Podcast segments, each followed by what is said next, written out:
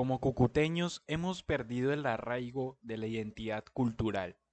Los españoles nos robaron las más valiosas riquezas en valor económico, pero nosotros mismos nos hemos encargado de robarnos nuestra propia historia. Ustedes se preguntarán cómo. Yo les contesto que nos hemos robado tratando de ocultar nuestro pasado, como cuando en el cuarto de San Alejo decamos aquellas cosas que ya no sirven como esa bicicleta oxidada que cuando niño usamos. Ahora debemos de sacar esa bicicleta y restaurarla. Debemos de recordar lo que somos, lo que nos hace habitantes de esta tierra. Para hablar de Cúcuta, tenemos primero que hablar de su creación. San José de Cúcuta fue fundada bajo el nombre de San José de Guasimales el 17 de junio de 1733 por la ilustre dama doña Juana Rangel de Cuellar cuando donó 782 hectáreas para la fundación de la ciudad y erigir una iglesia y una plaza para el asentamiento de las familias españolas en lo que se conoce actualmente como el barrio San Luis.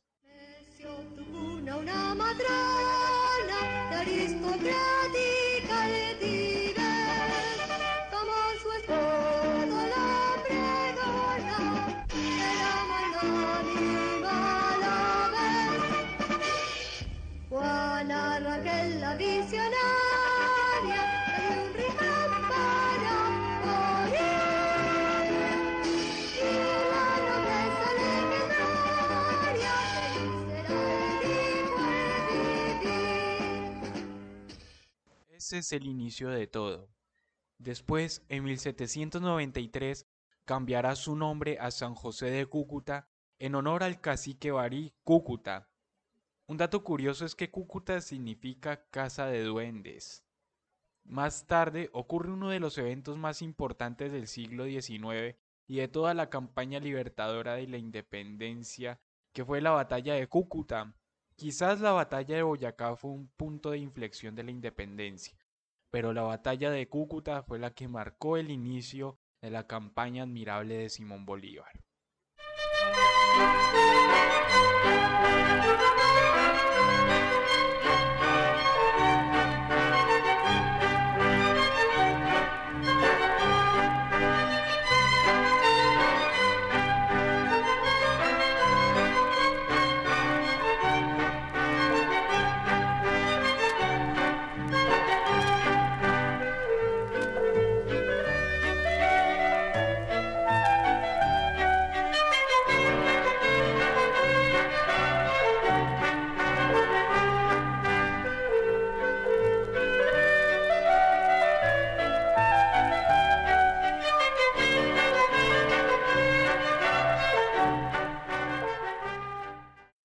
Se dio el 28 de febrero de 1813 con el objetivo de liberar los valles de Cúcuta de las manos de los realistas comandados por el coronel Ramón Correa.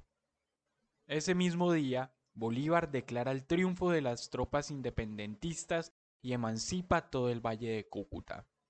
Pero sin dudas, un evento magnánimo fue el Congreso de Cúcuta instaurado el 30 de agosto de 1821 por Antonio Nariño donde se reunieron todos los próceres de la independencia. El objetivo era unificar al virreinato de la Nueva Granada y la Capitanía General de Venezuela como un enorme estado llamado República de la Gran Colombia. Allí también se definió el nuevo rumbo del país después de 300 años de vida colonial. El 3 de octubre de 1821, Simón Bolívar se posesiona como presidente de la República y Francisco de Paula Santander como vicepresidente. Posteriormente se lee la nueva constitución que marcaría el inicio de la vida republicana de nuestro país. Un dato curioso para mencionar que no es tan conocido es que Cúcuta fue la primera ciudad de Colombia en cultivar café, sacando en 1835 la primera producción comercial en café. Otro evento que marcó la historia de Cúcuta fue el terremoto de Cúcuta, aquel fatídico 18 de mayo de 1875 que destruyó a Cúcuta, Villa del Rosario y otros municipios aledaños de Colombia y Venezuela.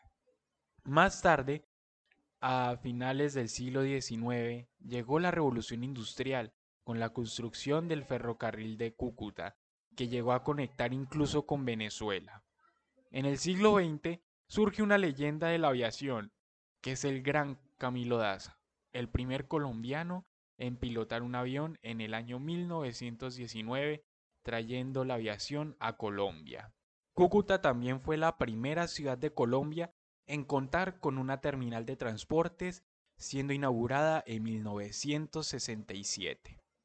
Cúcuta también tuvo presidente, quien fue el honorable Virgilio Barco Vargas, siendo posesionado el 7 de agosto de 1986. Este hombre fue importante en la lucha contra el narcotráfico, en la construcción de un nuevo país al hacer los diálogos de paz con éxito con el M19, en la economía colombiana con la apertura económica, etc. Es considerado el presidente más educado que ha tenido Colombia, con un doctorado en economía en el MIT. Otro dato curioso es que el 1 de septiembre de 1892 y el 18 de noviembre de 1986 la ciudad fue visitada por la Madre Teresa de Calcuta. En fin, son muchos los eventos que rodean a Cúcuta. Y en resumen, Cúcuta ha sido el epicentro de muchos eventos históricos importantes, cuna de personajes históricos y de nuestra propia patria. Esto nos hace pensar que Cúcuta significan varias cosas y me hace pensar que ser cucuteño es tener berraquera, fuerza, cultura y orgullo de haber nacido en esta tierra. Soy de Bogotá, pero me siento orgulloso de estar en esta tierra porque Cúcuta es el inicio de todo y no merece que nos olvidemos de las cosas tan maravillosas que han sucedido en el paso de los años. Dejémonos llevar y dejemos que esta tierra llena de historias nos hable. ¡Viva Cúcuta!